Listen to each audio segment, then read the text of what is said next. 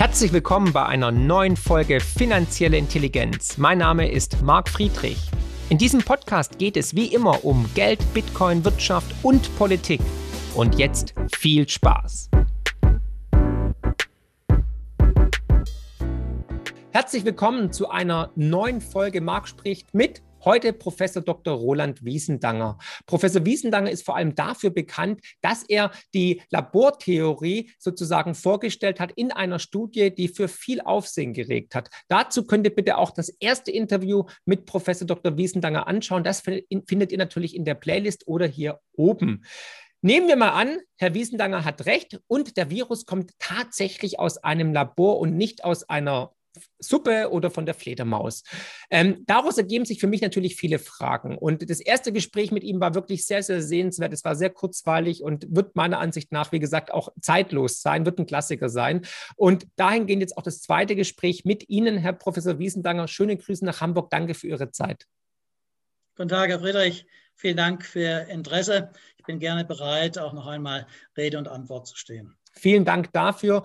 Die erste Frage, die es natürlich mir ergeben hat, Sie sind Physiker ne, und haben eigentlich mit dem Thema recht wenig zu tun. Was war Ihre Intention, sich diesem Thema anzunehmen, ohne Not eigentlich? Wie kam es zu dieser Studie? Und ähm, ja, wie denkt man über ein Themengebiet nach, mit dem Sie sich normalerweise nicht im Alltag beschäftigen? Ja, es gab eigentlich zwei Gründe, sich mit diesem wichtigen Thema zu beschäftigen. Zum einen einfach auch äh, ein privater Grund, dass es eigentlich jeden interessiert, äh, woher stammt sozusagen dieses Coronavirus, wodurch ist diese extreme Tragödie verursacht, mhm. äh, warum müssen wir letzten Endes mit diesen dramatischen Folgen die wir derzeit erleben, eben hier äh, jetzt umgehen. Das heißt, eigentlich jeder hat ja das Interesse von ja. sich aus, äh, auch äh, dem auf den Grund zu gehen. Und so ist es ja auch äh, zustande gekommen, dass ja nicht nur ich als Physiker, sondern ganz viele andere Wissenschaftler, Wissenschaftlerinnen, aber auch einfach Privatpersonen mit ganz anderen Berufen, auch nicht wissenschaftlichem Hintergrund eben daran gegangen sind, eben die Hintergründe zu recherchieren. Und es waren tatsächlich auch Laien, die äh, dann tatsächlich ganz, ganz wichtige Dokumente auch äh, gefunden haben im Internet und dazu beigetragen haben, dass wir mehr und mehr Einblicke gewinnen konnten. Also es ist die äh, Neugier, die natürlich ja. jeder äh, eben erstmal mitbringt. Das ist das eine. Und das mhm. andere ist natürlich tatsächlich auch die Bedeutung äh, der Frage nach äh, dem Ursprung äh, der Pandemie. Das ist ja auch eine wissenschaftliche Frage letzten Endes. Und es gibt eigentlich aus meiner Sicht derzeit für die gesamte Wissenschaft keine äh, drängendere und bedeutsamere Frage als die Frage nach dem Ursprung der Pandemie. Mhm. Und äh, dazu muss man ja nicht unbedingt jetzt Virologe sein, ja. weil es unglaublich viele Aspekte gibt, zum Beispiel Sicherheitsaspekte von biotechnologischen Laboren. Das hat zunächst einmal gar nichts mit Virologie zu tun. Es sind äh, natürlich auch äh, Aspekte letzten Endes äh, der geopolitischen äh, Dimension. Äh, es sind Aspekte der Friedens- und Konfliktforschung, äh, vielleicht auch äh, begründet, sagen wir mal, auch mit dem, was wir erlebt haben im Zusammenhang mit den ganzen Diskussionen um Atomwaffen, wo ja vor allen Dingen auch die Physiker natürlich eingebunden waren aufgrund der ganzen Historie und natürlich auch gerade Physiker und Physikerinnen sehr genau wissen um die Dimension auch der Diskussion damals und natürlich auch um die Bedeutung einerseits für die Weltpolitik, ja. aber natürlich auch für die Friedenspolitik. Äh, das heißt also, äh, wir haben eine Friedensbewegung äh, ja hier bekommen, zum Glück, die es geschafft hat, eben die Bedrohung durch Atomwaffen weitestgehend eben jetzt von der ganz oberen ähm, Risikoklasse sozusagen für die Menschheit runterzubekommen äh, obgleich es natürlich bis heute äh, ein großes Gefahrenpotenzial gibt. Äh, aber verglichen mit biotechnologischen Erregern und dem Potenzial, insbesondere daraus Biowaffen äh, eben zu entwickeln und äh, wir haben tatsächlich Kenntnisse davon, dass natürlich auch äh, die Entwicklung auch von Coronaviren im engen Zusammenhang steht, auch mit Biowaffenforschung. Ja. Übrigens auch in Wuhan, in der Stadt, wo die gegenwärtige Pandemie ausgebrochen ist. Das gibt doch Anlass dazu, also nicht nur in Kreisen der Virologie, sondern eben auch in ganz anderen Dimensionen äh, der wissenschaftlichen Disziplin hier diese Frage anzugehen. Und es war insbesondere auch diese Dimension äh, der wissenschaftlichen Frage nach dem Ursprung der Pandemie, die mich bewegt haben, mich mit dieser Frage zu beschäftigen. Und ich verstehe mich eben nicht sozusagen als äh, Physiker, äh, der immer nur sein Leben lang eine bestimmte äh, Frage untersucht hat oder einer bestimmten Frage nachgegangen ist und 40 Jahre nichts anderes gemacht hat, als nur eine spezielle Frage jetzt beantwortet hat, sondern ich habe mich immer verstanden als jemand, der versucht hat, die relevantesten Fragen zu identifizieren und dort auch mit den eigenen Methoden eben diese wichtigsten Fragen dann anzugehen gehen. Und äh, äh, das muss eigentlich die Fähigkeit jedes Wissenschaftlers sein. Natürlich äh, äh, muss man äh, die Werkzeuge erlernen letzten Endes. Das sind aber vor allen Dingen kritisches Denken. Ja. Das ist das wichtigste Werkzeug eines Wissenschaftlers. Es ist vor allen Dingen auch die Kritikfähigkeit, sowohl gegenüber äh, den eigenen Ergebnissen, aber natürlich auch gegenüber dem, was man so lesen kann von anderen Wissenschaftlern und Wissenschaftlerinnen. Und es ist natürlich auch vor allen Dingen, gerade auch in Wissenschaftlerkreisen, die Fähigkeit äh, zur offenen Kommunikation, zum Austausch, weil nur äh, in der offenen Diskussion in der Wissenschaft auch Fortschritte zu erzielen sind und auch zum Beispiel äh, eben auch äh, Rückschlüsse gezogen werden kann, ob äh, jetzt zum Beispiel eine formulierte These oder auch Antithese nun äh, wahrscheinlicher oder weniger wahrscheinlicher hm, ist. Und deshalb ist das äh, eine zentrale Frage, die jeden Wissenschaftler tangieren muss. Ja. Das heißt eben auch mich selbst. Mhm, klar. Also Ihre Studie ist ja im Februar 2021 erschienen. Das ist schon einige Monate her. Ähm, mittlerweile fordern auch andere Wissenschaftler, dass man dieser Labortheorie hinter ähm, mal nachgeht und forscht und untersucht, wie das Virus tatsächlich entstanden ist, in die Welt kam.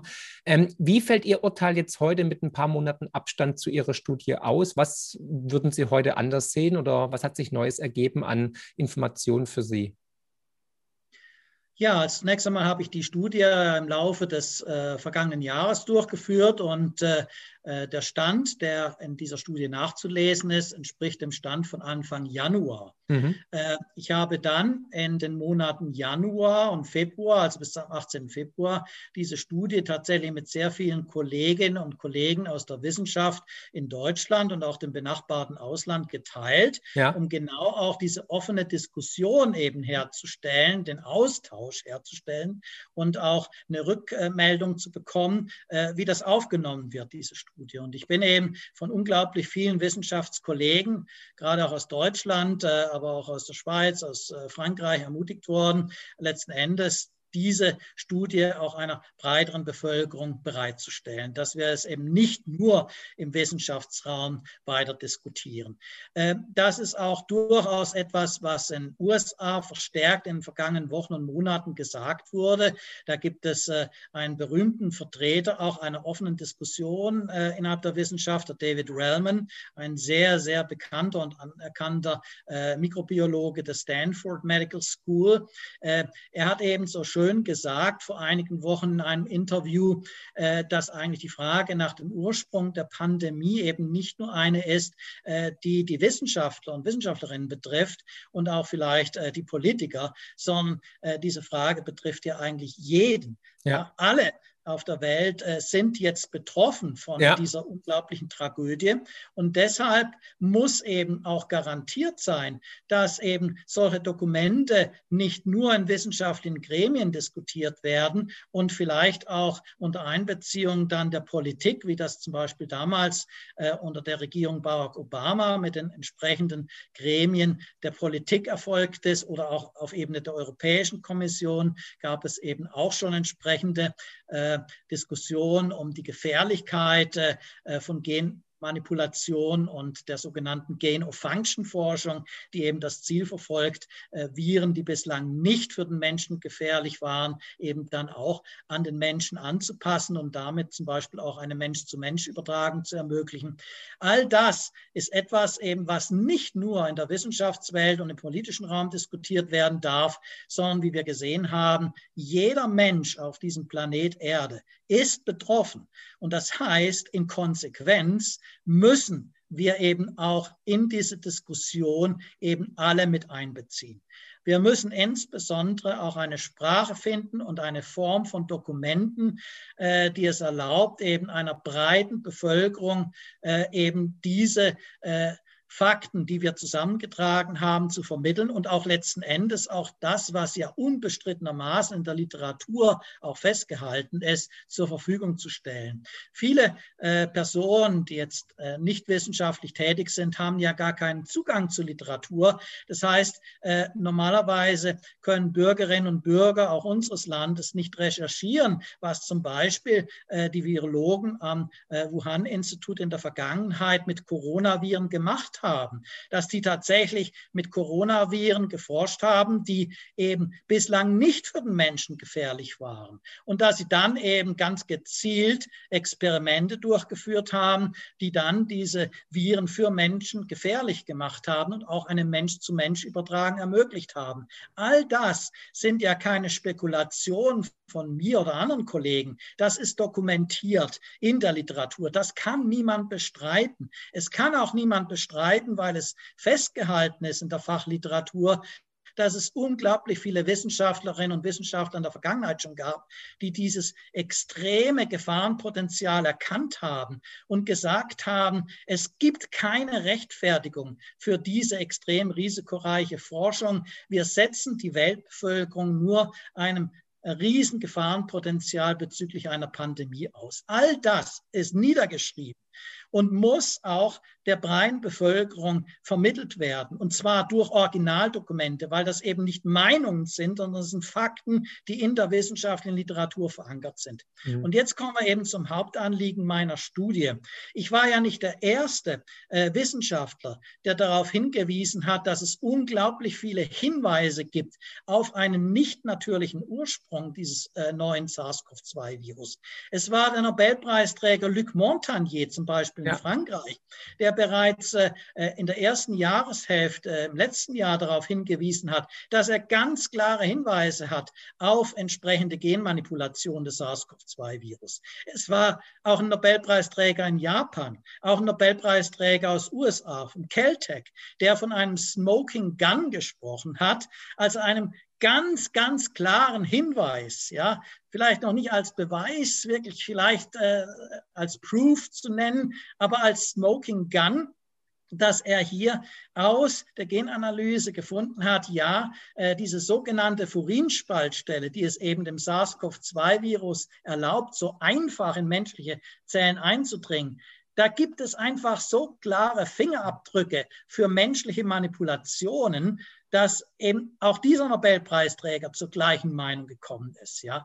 Und darüber hinaus gab es unglaublich viele andere Wissenschaftler. Auch eine französische Gruppe hat bereits schon im Februar letzten Jahres eine entsprechende Publikation veröffentlicht, wo genau auch dies, äh, dieser Fakt äh, schon auch an die Wissenschaftswelt tatsächlich kommuniziert wurde. Es gibt andere, wie den Dr. Stephen Quay aus Seattle, aber auch Herr äh, Professor Sörensen aus Norwegen. Alle haben das Gleiche äh, gesagt. Das sind alles gestandene Virologen. Die mhm. haben das alle auch im letzten Jahr zumindest der Fachwelt gegenüber ja. kommuniziert. Aber das Problem war, dass die breite Bevölkerung davon eigentlich nichts mitbekommen hat und schon gar nicht in Deutschland. Ja. Und deshalb war es eben mein Anliegen und auch auch ein Anliegen der Universität Hamburg, diese Diskussion eben einer breiten Öffentlichkeit eben äh, jetzt äh, zu ermöglichen. Das war auch Überschrift eben der Pressemitteilung der Universität Hamburg. Breit angelegte Diskussion zum Ziel. Das war die Überschrift. Ja. Und das war genau das, was sich unterschieden hat von allen vorangegangenen wissenschaftlichen Publikationen, die es ja schon gab, die aber nur einer Fachwelt zur Verfügung stand. Äh, das Ziel war also sowohl durch die Pressemitteilung wie auch durch die Form äh, der Studie, die ja durchaus nicht einer wissenschaftlichen Publikation ja. im üblichen Sinne entsprach, eben einer breiten Bevölkerung äh, ein solches Dokument bereitzustellen. Ja? Und normalerweise geben sie in einer wissenschaftlichen Publikation ja nicht eins zu eins dann Originaldokumente wieder. Sie verweisen einfach drauf ne, in einer Referenzliste. Aber das Ziel meiner Studie war, die Sie nach wie vor ja abrufen können, sowohl übrigens in deutscher wie in englischer Sprache, und es gibt mittlerweile auch unglaublich viel weitere Übersetzungen, auch in verschiedenen Ländern. Das Ziel war tatsächlich, und das haben wir erreicht, ganz schnell unglaublich viele Personen nicht nur aus der Wissenschaft, sondern auch aus der nichtwissenschaftlichen Welt zu erreichen. Und dieses Dokument ist ja allein schon in der deutschen Sprache weit über 500.000 Mal mittlerweile runtergeladen worden und mindestens in der gleichen Zahl weiter verbreitet worden. Die Pressemitteilung der Universität Hamburg und auch das Dokument ist innerhalb von zwei Tagen rund um die Welt gegangen. Ja. Äh, ich habe Rückmeldungen innerhalb kürzester Zeit, nicht nur aus USA, Kanada, sondern auch aus Ländern wie Panama, Brasilien, allen europäischen Ländern, aber auch äh, Russland, Iran, Indien, China, Indonesien, äh, Japan, Taiwan bekommen. Ja? Innerhalb von zwei Tagen ist das um die Welt gegangen. Und äh, es gab ja äh, jüngst auch einen Artikel äh, vom Spiegel auch äh, zu diesen ganzen Ereignissen in diesem Jahr, jetzt wie die Stimmung sich gedreht hat eben auch. Und äh, da äh, findet man zum Beispiel auch ein ein Diagramm, wo die Google-Suche nach dem Begriff Labortheorie aufgetragen ist in Funktion der Zeit. Ja. Und da finden Sie im Februar einen Doppelpeak und eines dieser Peaks ist tatsächlich durch meine Studie ja, verursacht worden, ja, ja äh, weil es tatsächlich weltweit aufgenommen wurde. Und ich habe Rückmeldungen bekommen von Privatpersonen aus USA, aus Brasilien, mhm. aber auch aus anderen Ländern. Das war unglaublich, eine unglaubliche Reaktion, äh, die mich darin bestärkt hat, ja, es ist richtig gewesen, ein Dokument zu schaffen, das eben für die breite Bevölkerung auch zugänglich war. Äh, das war sozusagen die Neuheit. Es war ja. nicht so, dass ich als Erster auf diese äh, Nö. Dinge hingewiesen ja. habe. Das waren andere. Aber es war tatsächlich mein Dokument und das haben auch andere so gesehen, die äh, eben das verfolgt haben, was dazu geführt hat, dass also unglaublich viele Personen weltweit eben, die noch gar nichts zum damaligen Zeitpunkt davon gehört haben, ja. äh, mit äh, diesen Fakten konfrontiert wurden und auch überhaupt die Möglichkeit hatten, das nachzulesen und sich auch eine eigene Meinung zu bilden. Da ist es mir nochmal wichtig, dass in dem Dokument, was ich veröffentlicht habe, auch ganz klar steht, dass es bis heute, und das ist nicht nur für Februar, sondern auch jetzt im Juli noch äh, gültig, noch keine strikten Beweise gibt, weder für die Labortheorie noch für die Zoonose-Theorie. Es ja. gibt aber unglaublich viele Indizien, und zwar eben sehr harte Indizien mhm. auch für die Labortheorie, sodass wir eben auch äh, äh, Seiten der Wahrscheinlichkeit her ganz klar davon sprechen müssen, dass äh, die Laborursache eben hier äh, viel eher wohl dazu geführt hat, dass wir diese Pandemie nun bekommen haben, so wie wir sie leider erleben müssen.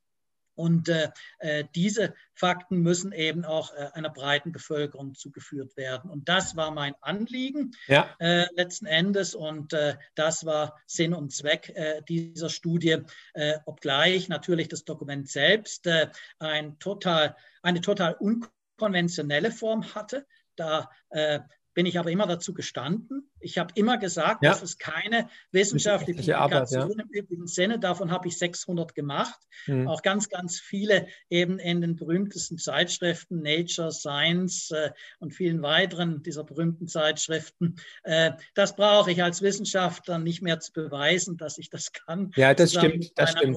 Ja. Äh, hier habe ich ein vollkommen anderes Ziel äh, verfolgt. Und das ist aber offensichtlich äh, von Journalisten und einigen wenigen auch Vertretern aus der Wissenschaft offensichtlich nicht verstanden worden oder man wollte es nicht verstehen, weil es vielleicht auch der eigenen festgefahrenen Meinung widersprochen hat vom Ergebnis her. Ja. Und dadurch äh, ist es natürlich auch zu dieser heftigen Reaktion gekommen Finanzielle Intelligenz könnt ihr übrigens auch lesen und zwar in Buchform mit meinem neuesten Bestseller Die größte Chance aller Zeiten und natürlich unserem kostenlosen Newsletter mit spannenden Analysen und Prognosen zu Bitcoin, Gold und den Finanzmärkten. Einfach abonnieren unter friedrich-partner.de. Jetzt sehen wir ja immer noch, also viele andere Wissenschaftler ähm, sehen ja keinen Zusammenhang zwischen der Labortheorie und dem Virus. Zum Beispiel am 9. Äh, Juni diesen Jahres hat der Virologe der Charité Christian Drosten ähm, Vermutungen angestellt, dass der Ursprung des Coronavirus ähm, wohl ähm, aus der chinesischen Pelzindustrie kommt, also der mit Abstand größten ähm, übrigens weltweit Pelzindustrie. Ähm, jetzt, was wäre denn der Auslöser, dass die Welt und auch andere Wissenschaftler und Kollegen und auch diejenigen, die jetzt noch sagen, das ist eine Zoonose, ähm, ähm, sagen würden, okay, mit diesem Beweis würden wir jetzt sagen, die Labortheorie ist tatsächlich stimmig und stimmt auch und das Virus kommt aus dem Labor. Also was müsste geschehen, damit die Welt das anerkennt, was Sie sozusagen in der Studio, äh, Studie geschrieben haben? Ja gut, also zunächst einmal äh, diese äh, Äußerung, dass das SARS-CoV-2-Virus äh, äh, seinen Ursprung in der Pelzindustrie haben könnte, ist ja auch nur eine Vermutung letzten ja. Endes. Eine weitere Vermutung, mhm. wie auch im letzten Jahr bereits schon Vermutungen ja geäußert ja. wurden, dass SARS-CoV-2 vielleicht von Marderhunden stammt oder von Schlangen oder von Schleichkatzen da sind oder ja. Pangoline eben äh, von Schuppentieren. Da sind ja immer wieder andere äh, Zwischenwerte auch genannt worden, auch durch Herrn Drosten und äh, alle haben sich nicht bestätigt. Äh, Fakt ist, und das können können Sie nachlesen. Es sind mittlerweile über 80.000 Tierproben untersucht worden. Und es gibt bis heute keinen einzigen Hinweis darauf, dass es eine Zoonose war, aus wissenschaftlicher Sicht. Ja. Äh, es ist äh, viel eher so, äh, dass man ja aufgrund der Tatsache, dass die chinesische Regierung ja größtes Interesse hat, diese Zoonose-Theorie zu bestätigen und natürlich unglaublich viele Wissenschaftler darauf gesetzt hat, jetzt und äh, daran gesetzt hat, diese Zoonose-Theorie irgendwie noch zu bestätigen, dass man davon ausgehen muss, äh, dass alles getan wird, diese Zoonose noch irgendwie zu begründen. Aber die Tatsache, dass wir jetzt anderthalb Jahre nach Ausbruch der Pandemie immer noch auch nicht äh, den geringsten Ansatzpunkt haben, für eine Zoonose zeigt doch schon, auf welch schwachen Beinen diese Theorie eben steht. Und andererseits kommen eben täglich neue Indizien zutage, die eben die Labortheorie weiter stützt. Und ich kann einfach nicht nachvollziehen, dass bis zum heutigen Tage immer noch einige Virologen sagen, ja, äh, in der Vergangenheit sind die Pandemien auch durch Zoonosen verursacht worden. Äh, deshalb äh, wird es bei der jetzigen Pandemie auch so sein. Nochmal, ich muss ganz klar sagen, jede Pandemie, genauso wie jedes Flugzeugunglück, äh, verdient ja eine eigenständige Untersuchung und wir können es nicht hinnehmen, äh, dass einige wenige Virologen jetzt sagen, ja, äh, das tun wir damit ab, dass äh, wir annehmen, dass es jetzt auch wieder eine Zoonose war und niemand sich eben wirklich fundiert mit den Fakten auseinandersetzt, die wir mittlerweile zusammengetragen haben im Zusammenhang mit der Laborursprungstheorie. Mhm.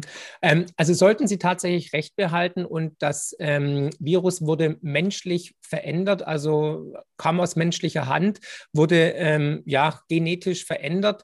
Was würde das denn bedeuten? Würde das bedeuten, dass es leichter mutiert, dass es gefährlicher wird, dass es nie wieder verschwinden wird? Also müssen wir dann für ewig mit äh, ständigen Pandemien leben? Also wie sehen, wo sehen Sie da die Gefahr? Naja, es war ein äh, berühmter Virologe, der schon vor einigen Monaten darauf hingewiesen hat, dass wenn das eben äh, unnatürlicher Virustyp ist, äh, der durch Genmanipulation eben geschaffen wurde, dann wird man wahrscheinlich äh, sehr schnell eben Mutationen sehen ja. und auch durchaus heftigere Mutationen, äh, weil das ist wie auf höherer Skala auch, auf Zellebene, auf Gewebeebene, nach Eingriff, sagen wir, in menschlichen Körper, nach einer Operation, versucht sich ja das Zellgewebe wieder an die neue Situation anzupassen. Und so muss man sich das eben auch auf molekularer Ebene äh, vorstellen. Es wird eben, wenn man da äh, äh künstlich eingreift, eben dann auch äh, äh, äh, entsprechend Veränderungsprozesse dann geben, äh, sodass die Natur versuchen wird, wieder einen natürlicheren ja. Zustand herzustellen. Und das war tatsächlich die Argumentationslinie, die einige Virologen sogar schon äh, im ersten Halbjahr des letzten Jahres veranlasst haben, vorauszusagen, dass wir relativ viele und heftige Mutationen auch bekommen werden. Mhm. Sehr spannend.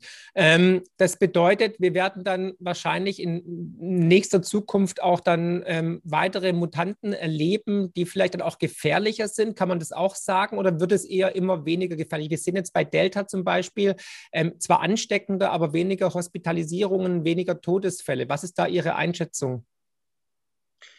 Ja, äh, das äh, wird jetzt sehr schwer voraussehbar sein, weil wir tatsächlich ja jetzt nicht nur äh, äh die äh, Entwicklung ja. jetzt der äh, Übertragung äh, der Viren zu betrachten haben äh, und der Wirkung äh, von Mutanten, sondern wir haben ja jetzt äh, neue Rahmenbedingungen. Dadurch, dass ja auch ein immer größerer Anteil der Bevölkerung äh, geimpft wird ja. Äh, mit verschiedenen Impfstoffen, haben wir da natürlich auch jetzt eine Entwicklung, die ja entgegenwirkt, dass wir schwere Verläufe hoffentlich in Zukunft sehen werden.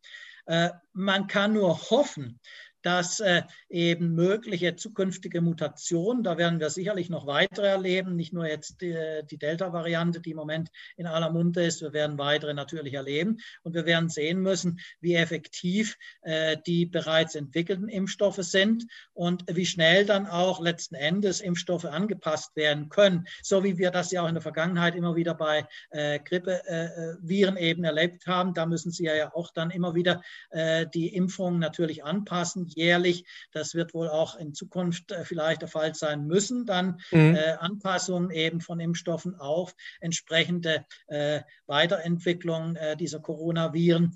Äh, deshalb ist es sehr, sehr schwer, da eine Voraussage ja. zu machen, weil wir natürlich jetzt eine Vielzahl ja. von Entwicklungen haben, äh, die sich da natürlich auch beeinflussen gegenseitig. Und man soll jetzt weder jetzt hier Angst schüren, ja. noch soll man aber die Gefahr unterschätzen. Mhm. Aber mhm. Wenn Sie mich jetzt äh, fragen bezüglich der Gefahrenpotenziale, da sehe ich tatsächlich die viel größere Gefahr darin, dass sich tatsächlich in Zukunft auch noch weitere Viren, die tatsächlich sehr viel höhere Todesraten mit sich bringen würden, aus Laboren auch freigesetzt werden können. Und dafür gibt es ja auch Belege in der Vergangenheit, dass wir tatsächlich eben auch ganz, ganz äh, äh, gefährliche Viren eben mit Sterblichkeitsraten von 50 Prozent und mehr auch aus Laboren äh, äh, freigesetzt äh, haben in der Wissenschaftswelt. Ja. Das ist belegt. Und wenn sowas eben zukünftig dann in Kombination mit einer leichten Mensch-zu-Mensch-Übertragung im Labor konstruiert wird, dann kann man sich natürlich ausmalen, was das bedeuten würde okay. für die Weltbevölkerung. Hm. Und wenn Sie mich fragen, ist das meine äh, äh, Angst, die ich habe für die Zukunft, die viel höher ist, als ja. das vielleicht jetzt auf der Basis des gegenwärtigen SARS-CoV-2-Virus sich da noch viel gefährlichere Varianten entwickeln könnten. Hm. Es ist viel eher die Gefahr, dass äh, durch Gain-of-Function-Experimente ja. äh, sich ganz andere Viren in Zukunft äh, freisetzen lassen und auch freigesetzt werden. Äh, das ist meine äh, viel größere Angst. Mhm. Herr Wiesendanger, wenn sich Ihre Theorie, aber die auch der anderen ähm, Wissenschaftler bestätigen sollte und das Virus tatsächlich menschlichen Ursprungs ist und aus einem Labor kommt, dann hätte das ja gigantische Implikationen. Das möchte ich mir gar nicht ausmalen, allein geopolitisch, was da dann für Forderungen im Raum stehen würden gegenüber China oder was es für auch vielleicht für, für ähm, ja, militärische Auseinandersetzungen geben könnte. Ähm, aber was würde das denn auch bedeuten für Wissenschaftler? Viele haben sich ja sehr weit aus dem Fenster gelehnt oder auch für Verantwortliche, die ja gesagt haben, es ist eine Zoonose und da wurden ja auch dann ganze Volkswirtschaften abgeschlossen. Ähm, wir haben Menschen gesehen, die arbeitslos waren, die vor dem finanziellen Ruin standen, Gastronomen, Hotelbranchen, ganze Länder, die von der Gastronomie oder von, der, von dem Tourismus abhängig sind. Also wird es da dann auch irgendwie ähm, ja, Gerichtsverhandlungen geben oder kann man da irgendwas absehen, wenn es sich bewahrheiten sollte? Ja, das wird man sicherlich vorhersagen können, schon jetzt. Tatsächlich gibt es auch äh, erste Initiativen äh, für Gerichtsverfahren. Äh, da muss man unterscheiden, einerseits bezüglich Einzelpersonen und äh, entsprechenden Institutionen oder vielleicht mal auf äh, staatlicher Ebene. Zum einen gibt es natürlich die Verantwortung der Wissenschaftler und Wissenschaftlerinnen selbst bei der ja. Durchführung äh, der Experimente. Und wenn es tatsächlich so sein sollte, dass es eben die hochrisikoreiche Gen-of-Function-Forschung war, die in Wuhan am Institut für Virologie durchgeführt wurde, äh, und die maßgeblich eben äh, hier äh, auch die Mensch-zu-Mensch-Übertragung ermöglicht hat. Wenn tatsächlich eben dieses Virus aus diesem Labor stammte und diese Pandemie ausgelöst hat, dann ist zunächst einmal in allererster Linie die Frage der Verantwortung der Wissenschaftlerinnen und Wissenschaftler selbst zu stellen. Letzten Endes können nur die Wissenschaftler und Wissenschaftlerinnen selbst diese Verantwortung eigentlich wahrnehmen, weil nur sie wissen, was da durch ausgelöst werden kann. Es ist ja weder äh, ein chinesischer Staatspräsident noch äh, ein amerikanischer Präsident, der das äh, sozusagen überblicken kann zunächst einmal. Ähm, und äh, insofern würde ich sagen, äh, ist die Verantwortung immer natürlich bei den Personen, die das konkret durchführen. Und da waren es eben nicht nur chinesische Wissenschaftler und Wissenschaftlerinnen, äh, die eben diese Gain-of-Function-Experimente durchgeführt haben und offensichtlich auch das auf die Spitze getrieben haben bezüglich der äh, Infektionsübertragung, bezüglich der Gefährlichkeit, sondern es waren maßgeblich auch amerikanische Wissenschaftler wie Peter Daszak und viele andere, die eben hier mitgewirkt haben und äh, die diese Gefahren offensichtlich unterschätzt haben. Es sind aber auch andere Einzelpersonen gewesen, die maßgeblich dafür gesorgt haben, dass zum Beispiel amerikanische Forscher, Forscher und auch amerikanische Forschungsgelder bereitgestellt werden konnten konnten, um in Wuhan diese hochrisikoreichen Experimente durchzuführen. Und da ist also insbesondere eine Unterabteilung des National Institutes of Health äh, zu nennen, äh, die von Anthony Fauci geleitet wird und äh, es gibt eben in Amerika jetzt ganz, ganz viele Initiativen, die äh, sowohl sich richten gegen Peter Daszak als äh, Präsident der sogenannten EcoHealth Alliance, die maßgeblich ja. diese Gelder nach Wuhan transferiert äh, haben und auch äh, das Know-how transferiert haben, aber auch gegenüber Anthony Fauci. Da gibt es ja nicht nur entsprechende Anhörungen jetzt in der Vergangenheit im Senat und äh, gegenwärtig auch im Weißen Haus, sondern es gibt auch entsprechende äh, Initiativen, auch auf der Ebene von Gerichtsverfahren. Und es gibt übrigens auch ganz, ganz viele Initiativen jetzt in verschiedenen Ländern, äh, äh, wo zunächst einmal einfach Anklage erhoben wird äh, äh auf der Basis äh, äh, von fahrlässiger Tötung. Dass ja. Hm. aufgrund allein schon der vielen Indizien, die wir nun vorliegen haben, ähnlich wie beim Indizienprozess auch, letzten Endes gesagt wird, diese Indizien reichen eigentlich beim Indizienprozess normalerweise aus, um zu einer Verurteilung zu führen. Das hat vor allen Dingen auch der Virologe Dr. Stephen Quay aus Seattle äh, nochmal kombiniert mit den ganzen Fakten, die eben vorliegen im Zusammenhang mit der Labortheorie. Und er hat tatsächlich eine 98-prozentige Wahrscheinlichkeit eben abgeleitet für einen Laborursprung. Und er schreibt zu Beginn seiner Studie, dass das eben auch ausreichen würde, um in jedem Indizienprozess auch zu einer Verurteilung zu führen. Das schreibt er sogar. Äh, diese Beurteilung habe ich in meiner Studie eben nicht angesprochen. Ja. Äh, ich bin kein Jurist, ich kann das nicht beurteilen. Herr Dr. Stephen Quay, wie gesagt, äh, dessen Studie auch im Internet verfügbar ist, hat diesen Zusammenhang gemacht. Tatsache ist, dass es jetzt auch europäische Länder gibt oder in europäischen Ländern ja. auch solche Verfahren auf den Weg gebracht werden. Und Tatsache ist, dass ich auch von internationalen Organisationen eben schon angesprochen werde, um eben ähnlich wie jetzt heute mit Ihnen eben diese Fakten auch äh, zu reflektieren, die eben für äh, einen Laborursprung sprechen und natürlich auch wichtige Zeugenaussagen, die auch mir gegenüber gemacht äh, wurden, auch zur Verfügung zu stellen gegenüber unabhängigen internationalen Gremien, die das jetzt sozusagen äh, komplementär zur WHO untersuchen. Und äh, da wird also noch einiges zu hören sein. Es ist auch so, dass die UN eingebunden werden soll aufgrund der Biowaffenkonvention ja. und der Tatsache, dass ja auch bekannt geworden ist, dass auch äh, die militärische Seite in China eben mit in den Forschungsarbeiten in Wuhan involviert war. Das weiß man, das ist Fakt. Äh, das ist auch von amerikanischer Seite in einem Factsheet äh, letztendlich auch veröffentlicht worden. Und insofern äh, berührt das eben auch Fragen der internationalen Sicherheitspolitik. Die Biowaffenkonvention kann man da ja. heranziehen und auch die UN eben auffordern, hier eigenständige Untersuchungen auch äh, alternativ oder komplementär zur WHO durchzuführen. Und letzten Endes weiß ich auch von Initiativen jetzt, äh, die die ganze Sache auch vor den Internationalen Gerichtshof in Den Haag bringen will, ähm, um letzten Endes auch äh, ein internationales internationalen Rahmen für eine gerichtliche Untersuchung zu schaffen, weil sehr viele mittlerweile der Ansicht sind, äh, dass äh, das Wissen ausreichend ist, äh, um eben jetzt auch so ein Gerichtsverfahren auf den Weg zu bringen. Hm. Nun, es ist klar, dass uns das alles nicht helfen wird in Bezug auf die gigantische Zahl von Toten. Wir haben über vier Millionen Tote jetzt und auf und in Bezug auf das gigantische Ausmaß äh, äh, der Folgen jetzt wirtschaftlicher Art, aber natürlich ja. auch gesellschaftlicher Art. Aber solche Verfahren sind eben wichtig, damit mhm. jedem bewusst wird, dass wir zukünftig solche Dinge wiedererleben werden, wenn wir jetzt nicht die Ursache wirklich auch identifizieren und die geeigneten Maßnahmen ergreifen.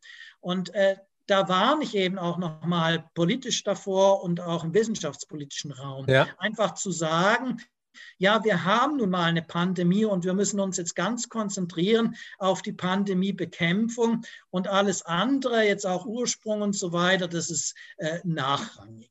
Äh, das ist eine ganz gefährliche Sichtweise, weil letzten Endes je nach Ursprung ja auch die politischen Maßnahmen ja ganz unterschiedlich aussehen müssten wenn wir eine Zoonose annehmen würden, dann würden wir ja sagen, wir brauchen jetzt viel, viel mehr Institute weltweit, um diese Prozesse, wie solche Zoonosen zustande kommen könnten, wie Mutationen zustande kommen könnten, äh, jetzt weiter zu untersuchen. Äh, das heißt, man würde immer mehr Institute schaffen, wo genau die Art von Forschung betrieben wird, die vielleicht jetzt zu dieser Pandemie überhaupt erst geführt hat, eben solche Gain-of-Function-Experimente. Und es gibt tatsächlich unglaublich äh, viele Initiativen weltweit, äh, äh die tatsächlich auch diese Forschung ausbauen wollen. Ja. Und das wäre gerade kontraproduktiv, ja, wenn das mhm. andere eingetreten wäre, nämlich eben die Pandemie durch äh, ein Laborunglück verursacht worden wäre. Dann müssten wir ja gerade die umgekehrten Schlüsse ziehen. Ja. Dann müssten wir eben staatliche Regulierung jetzt einleiten für diese Art von Forschung. Wir müssten internationale äh, Maßstäbe vereinheitlichen für die Sicherheitsstandards. Wir müssten auch Überwachungsmechanismen etablieren auf ja. internationaler Ebene, um äh, diese äh, Forschung auch in ihren eingeschränkten äh, äh, Maßen dann entsprechend auch zu überwachen. All das müsste geschehen. Und äh, diese politischen Maßnahmen sind eben in diesen beiden Fällen vollkommen unterschiedlich.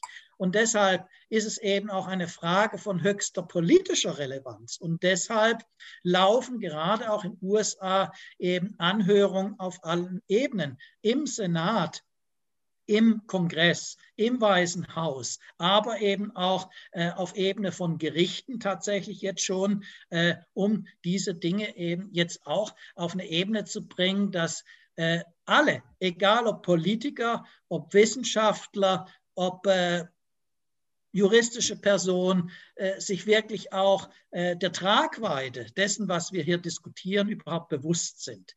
Und es ist natürlich so, je mehr Gerichtsverfahren es gibt, desto mehr Personen wird es geben, die sich ja auch ernsthaft mit diesen Fakten, die nun mal vorliegen, auseinandersetzen müssen. Und das ist tatsächlich auch etwas, was ich nur begrüße. ja. ja.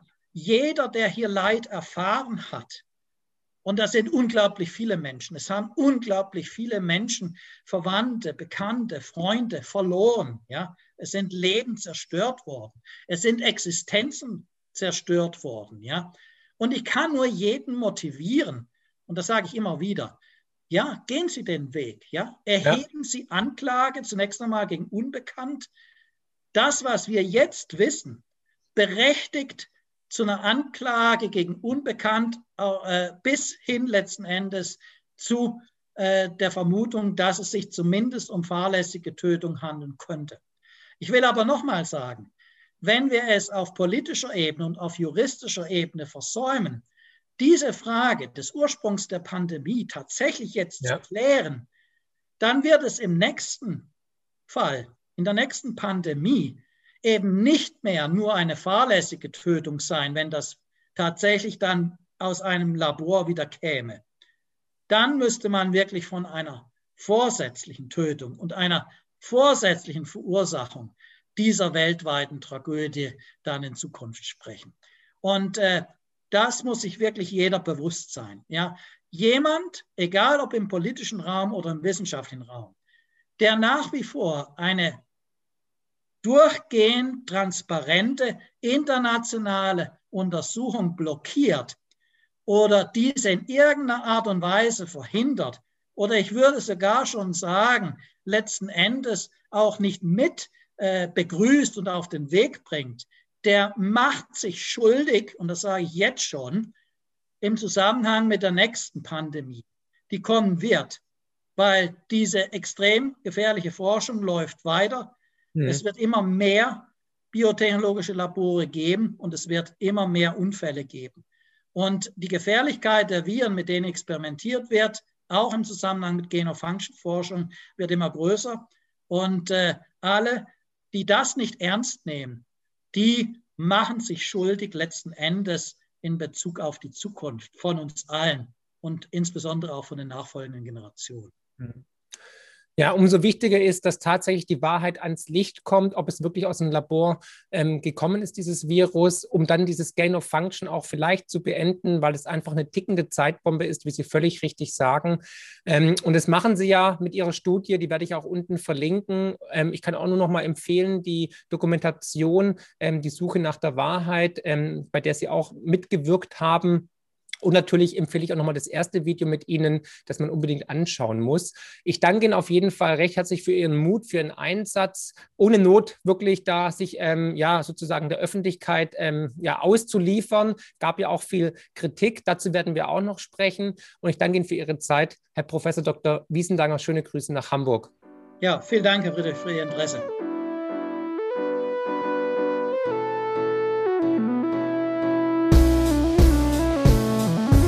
Wow, was für ein Podcast. Ich hoffe, die Folge hat euch genauso gut gefallen wie mir. Ihr findet mich bei YouTube, Twitter und Instagram unter markfriedrich7.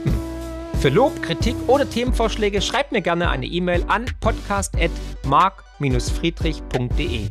Empfehlt den Podcast natürlich gerne weiter. Über eine positive Rezension bei Apple, Spotify und Co. freue ich mich natürlich mega. Weitere Informationen zu mir findet ihr unter mark-friedrich.de und zur Honorarberatung unter friedrich-partner.de. Ich freue mich jetzt schon aufs nächste Mal. Herzlichst, euer Marc.